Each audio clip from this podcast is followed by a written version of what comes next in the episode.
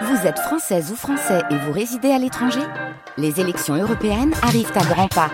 Rendez-vous le dimanche 9 juin pour élire les représentants français au Parlement européen. Ou le samedi 8 juin si vous résidez sur le continent américain ou dans les Caraïbes. Bon vote Bonjour, merci de nous rejoindre.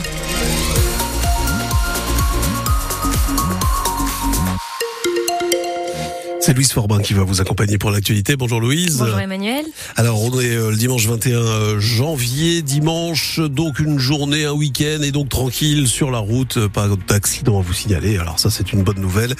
Euh, la bonne nouvelle, est-ce qu'on va la retrouver également dans la météo aujourd'hui? Moyennement. Moyennement. Il peut y avoir quelques gouttes de pluie ce matin sur le nord et le Pas-de-Calais. Et après les averses, le ciel va rester couvert toute la journée. Les températures sont pour le moment toujours un peu fraîches. Il fait 5 degrés à Wizerne, 4 à Méricourt et 3 à Barly. Alors, la maternité de Tourcoing propose une nouvelle façon d'accoucher. Un accouchement dans l'eau, c'est possible dans la maternité depuis 2021. Elle est pionnière dans les Hauts-de-France. Depuis le début de l'année, plus d'une vingtaine de couples ont été accompagnés pour un projet d'accouchement dans l'eau à la maternité de Tourcoing. Hier, elle a organisé un échange autour de cette pratique et Flora Granchette, les parents et futurs parents étaient nombreux. Dans la salle d'accueil, une vingtaine de couples écoutent attentivement les mères témoigner. Elles ont toutes accouché dans l'eau à Tourcoing. Certaines sont venues de loin pour bénéficier de cette technique, comme Céleste, originaire de Saint-Quentin, en Picardie. La naissance dans l'eau, c'était quelque chose qui a apporté une naissance beaucoup plus douce. Le travail dans l'eau, c'est quand même vraiment autre chose par rapport euh, aux contractions, par rapport au travail, par rapport à l'évolution de tout l'ensemble. Effet antalgique, diminution du stress, les bénéfices de ces accouchements sont multiples. Toute la maternité de Tourcoing a été formée à cette technique naturelle. Julie Coutonnier est une des sages-femmes à l'initiative du projet. Dès l'instant où les femmes ressentent des contractions de manière régulière, intense, elles sont installées en salle nature. On a la baignoire et en fait la dame va dans la baignoire et elle reste du coup dans l'eau pour accoucher. Encore méconnu, l'accouchement dans l'eau peut effrayer. Audrey doit accoucher d'un petit garçon dans quelques jours. Les témoignages l'ont rassurée. Ça réconforte et ça rassure aussi, comme là, euh, j'ai discuté justement avec un couple où le papa nous expliquait qu'il avait la phobie du sang, que c'était compliqué. Ça réconforte dans le fait voilà, de se dire bah, c'est bon, le projet il est acquis, il est concret et ça aide justement à se dire bah voilà, euh, maintenant il n'y a plus qu'à. Mais toutes les femmes ne peuvent pas accoucher dans l'eau, comme celles qui ont du diabète. Avant tout projet d'accouchement aquatique, il faut donc d'abord en discuter avec un professionnel de santé. Plus de 60 bébés sont nés via cette pratique l'année dernière euh, à la maternité de Tourcoing. Les mots de soutien affluent depuis hier pour le maire de Marc-en-Barœul. Bernard Gérard a découvert il y a deux semaines que les câbles du système anti-blocage de ses roues ont été volontairement sectionnés. Le ministre de l'Intérieur, Gérald Darmanin, a apporté sur le réseau social X son soutien au maire de la métropole lilloise.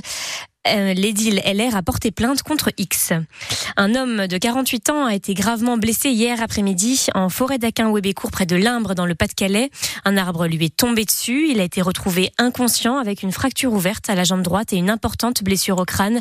Il a été héliporté au CHU de Lille. un peu plus d'un mois du salon de l'agriculture, les agriculteurs expriment leur colère. Depuis deux jours, des agriculteurs bloquent l'A64 en Haute-Garonne pour alerter sur leur situation. Notre agriculture est vitale pour la souveraineté de la France, a tweeté le Premier ministre Gabriel Attal hier soir. Un message d'apaisement alors qu'à l'approche du Salon de l'agriculture et des élections européennes, le gouvernement semble encore plus embarrassé que jamais, Paul Barcelone. C'est la crise qu'on n'avait pas vu venir, ressasse un conseiller, qui craint maintenant que le mouvement devienne incontrôlable. Gabriel Attal a donc promis de s'entretenir demain soir avec les représentants des principaux syndicats, la FNSEA et les JA, les jeunes agriculteurs. Comme pour préparer le terrain, le Premier ministre a promis de tout faire pour faciliter la vie des agriculteurs et leur permettre de vivre de leur travail. Mais quelle sera la tonalité de cette réunion? Ne risque-t-elle pas de tourner court? s'interroge déjà un député de la majorité.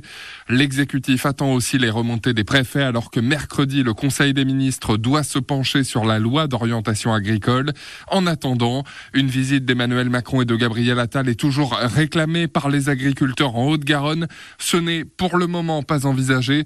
Un député qui se dit toujours traumatisé par les gilets jaunes se lamente. Encore une fois, tout le monde nous trouve impuissants.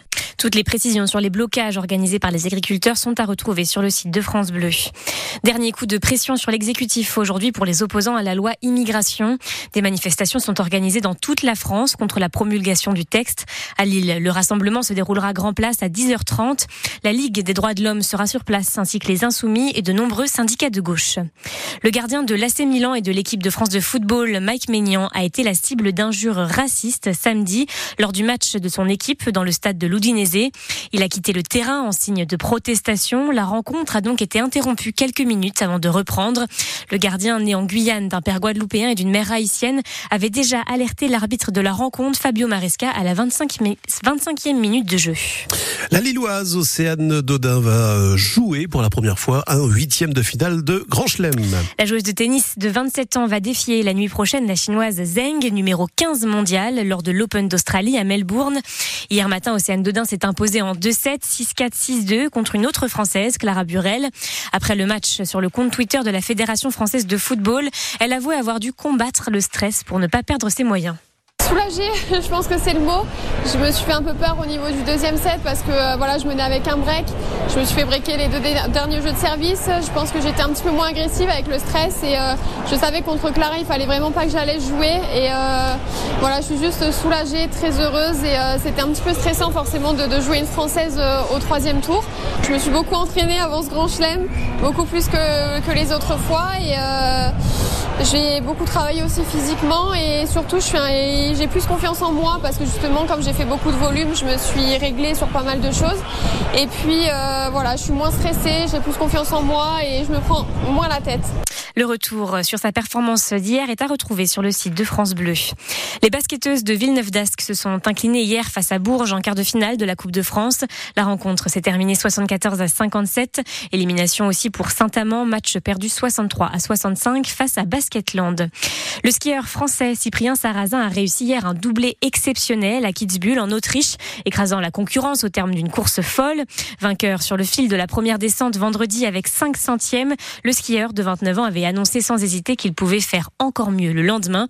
Chose promise, chose due, il a doublé la mise, cette fois en dynamitant la course et en laissant bouche bée son principal rival, le Suisse Marco Odermatt. Le bal du chat noir s'est déroulé cette nuit à Dunkerque. De 22h à 6h, les 10 000 participants ont pu danser au rythme de l'orchestre, mais aussi des deux DJ présents pour la soirée. Ce bal emblématique lance la saison carnavalesque. Neuf autres balles sont prévus au Cursal de Dunkerque du 27 janvier au 2 mars. Le prochain a lieu samedi prochain. Il s'agit de la Nuit de la Rose.